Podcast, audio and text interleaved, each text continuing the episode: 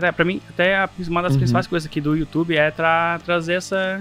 Trazer pra uma pessoa que é inconsciente Sim. é, dar valor. Que é Até uma coisa, talvez o Thiago não tenha entendido, que eu passei aqui, que, que ninguém compra preço. Uhum. Todo mundo talvez compra o mais barato dentro de algumas exi- exigências. Por exemplo, eu se for comprar uma. Se eu tiver que comprar uma maquiagem, eu não Perfeito. entendo nada de maquiagem. Ou Vamos lá, um- talvez a única que eu saiba o nome é base, por exemplo. Aham, aham. Tem uma base de 50 reais é uma base de 500.